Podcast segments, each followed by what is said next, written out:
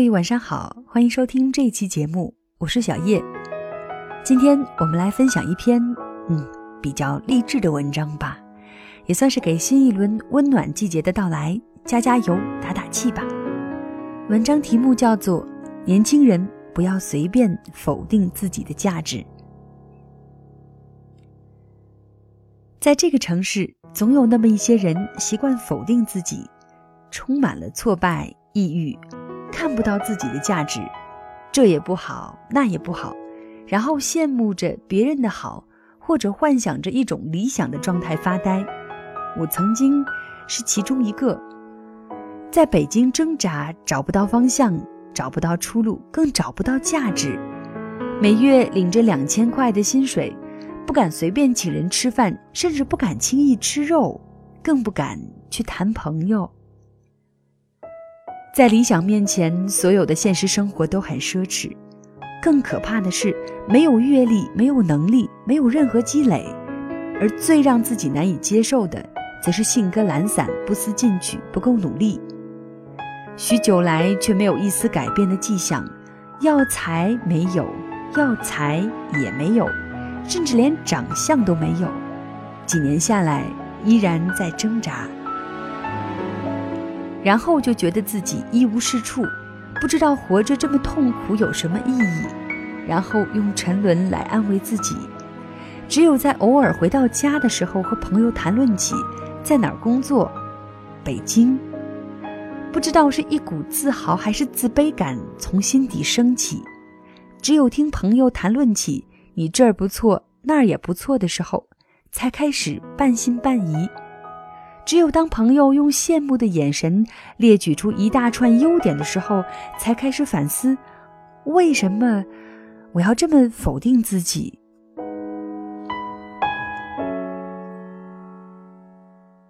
当我开始注意的时候，就发现很多人跟我一样，不断去否定自己。他们否定自己的理由跟我大致相同：年纪大了依然被剩，自己找不到对象，觉得要孤独终老。无才无貌，平凡到不被人注意到，觉得这就是生活的悲剧。领着微薄的薪水，痛恨着自己没有能力，拼命坚持着却找不到方向，弄丢了理想，觉得再无出头之日。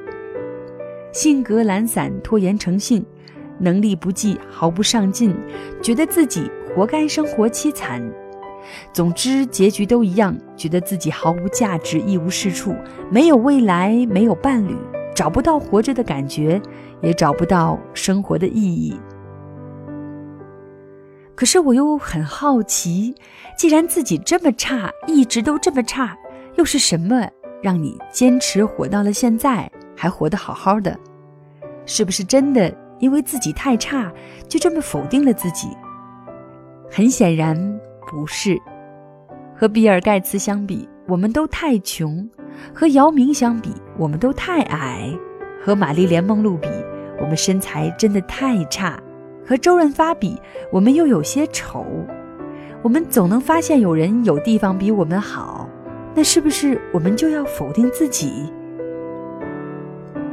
你说他们都是名人，你并不奢望达到那个地步，你只是想有个正常的能力。可是你告诉我，界限在哪里？和吃不上饭的孩子比，你又太优越；和重病在床时的人比，你又太健康；和被大火毁容的女孩比，你又太美丽；和在工地上挥汗的伯伯比，你在办公室又太舒适。那么，这个正常或者比较的标准在哪里？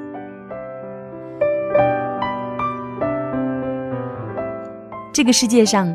总有些人的有些方面比我们优秀，让我们惭愧难当。我们想成为那样，却没有做到，然后挫败，然后否定自己。可是你又是否知道他的痛苦？我们羡慕那些年轻有为的咨询师，却看不到他成长的历程中，父母早年离异，自己饱受沧桑。他们只想像我们一样，有个正常的家。我们羡慕那个有钱的孩子继承了父亲遗产，可是他只想用所有的钱换回父亲的一年。羡慕我们父母虽穷，但是依然健康。我们羡慕那个在单位叱咤风云的女领导，可是她年近四十依然跨不上红地毯。她羡慕我们活得平凡但家庭和睦。我们羡慕的很多人，都在羡慕着我们。听起来像是每个人都有优缺点，每个人都有好的一面和不好的一面。我们要做的仅仅是不要比较而已。我们不可能成为那个完美的人，在所有方面都是最优秀。有些人有些方面会比我们优秀，但是这些人同样羡慕我们的一些其他方面，羡慕我们习以为常、不以为然，他们却拥有不起的东西。既然没有完美的人，那我们只要多看看自己优点和拥有的地方就好了，就容易感觉到价值了。我们都是半杯水。看你是看到空的部分，还是看到有的部分。我们拥有太多资源被我们所忽略，以至于我们常常挖掘自己的优点或价值的时候也难以找到。我们能工作在北京，却感觉不到价值；我们享受着办公室的空调，感觉不到价值；我们健健康康着，却感觉不到价值；我们父母曾好好爱我们。我们感觉不到价值，我们还能够在年轻的时候奋斗着，我们依然感觉不到价值。我们在北京租得起房子，我们感觉不到价值；我们能吃饱饭，我们还是感觉不到价值。可是，当我们换一个环境的时候，又感觉两样。当我们回到家，带着北京的特产给亲戚朋友，我们享受着那些羡慕在北京工作的眼光。当我们到孤儿院去救济献爱心的时候，我们又感恩着父母给予的幸福；当我们和给家里装修的工人一起用餐的时候，又怀念起单位的空调温度；当我们去医院探视的时候，又庆幸着自己的健康；当我们和刚失业的朋友聊天的时候，又觉得自己能领到两千块而沾沾自喜。同样是那些让你感觉不好的东西，又会让你感觉很好。价值感是个很奇怪的东西，同样是我们拥有的特质，有时候会让我们感觉很好，有时候又让我们感觉很差。可是我们自己本身却没有变，那是不是环境变了，我们的价值感就变了？也就是环境控制了我们的价值感。我们的价值到底建立在哪里之上？很多年前，当我还没有开始研习心理学的时候，我听说幸福是由你的邻居决定的。当你拥有了你的邻居没有的东西的时候，你就会感觉到价值，感觉到幸福。好可悲的思想！我们自己的价值感居然要被环境所控制。我们把价值建立在环境之上。有时候别人夸我们，说了我们很多好，我们就觉得得意，喜笑颜开；别人说我们不好，说了我们很多缺点，我们就觉得难过，自己哪儿都不好，又常常把价值建立在别人的评判之上。如果从事的是公务员，有的人羡慕我们的工作，有的人则说我们安于现状。如果我们吃饭吃两盘肉，有的人说我们浪费，有的人则说我们爱自己；如果我们赚到很多钱，有的人说我们能干，有的人说我们精神匮乏有什么用？如果我们考试考了高分，有的人说我们学习好，有的人则说我们书呆子。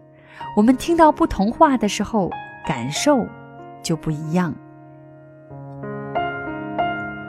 我们是否要将自己的价值建立在环境之上？那么，当我们失去环境独处的时候，我们的价值感要从何而来？我们是不是要将价值感建立在他人之上？那当不同的人说我们不同的时候，我们该怎么办？我们身上每样东西都是资源，只是看到的角度却不一样。有的人会因为胖而自卑，有的人则会称自己唐朝美人，后者更容易招人喜欢。有的人会阻抗自己不善言辞、不善交际，有的人则欣赏自己的文静和羞涩，后者就懂得欣赏自己。有的人会痛恨自己太固执，失去了太多机会；有的人则欣赏自己的坚持。没有一样特质是好或者是坏，只是我们身上的一样特质，只是我们用了褒贬的形容词来形容。但当我们把它还原，它依然只是我们拥有的特质。倔强其实就是坚持，讨好其实就是爱心，指责其实是力量。年近三旬是成熟美，长得太平凡则是安全。防御是因为保护自己。如果我们褪去了比较和评判，那只是我们身上的特质而已，无所谓好坏。我们都是半杯水，没有人会溢满杯，有空的部分，也有有的部分。看到什么，则就有什么。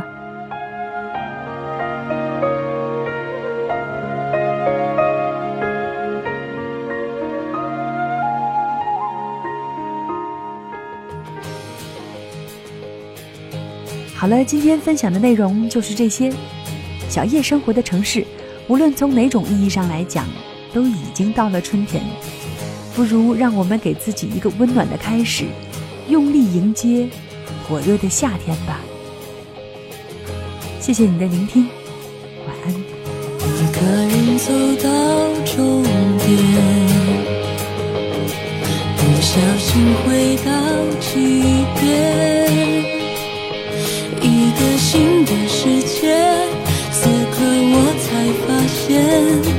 时间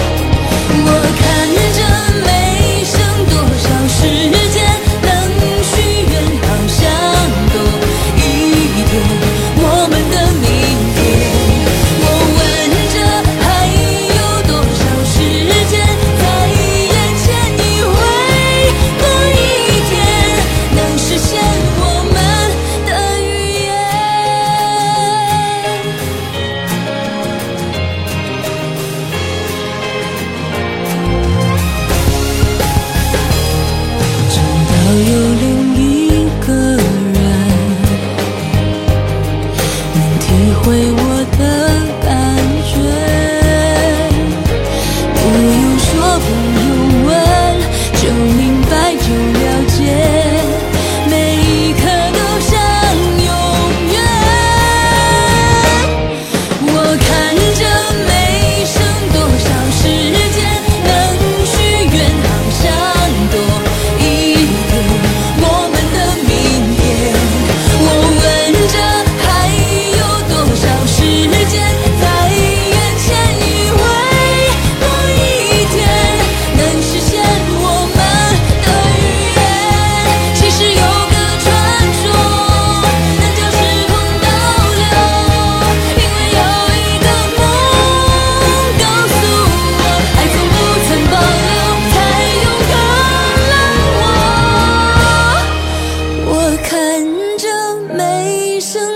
少时间能许愿好像多一天我们的明天。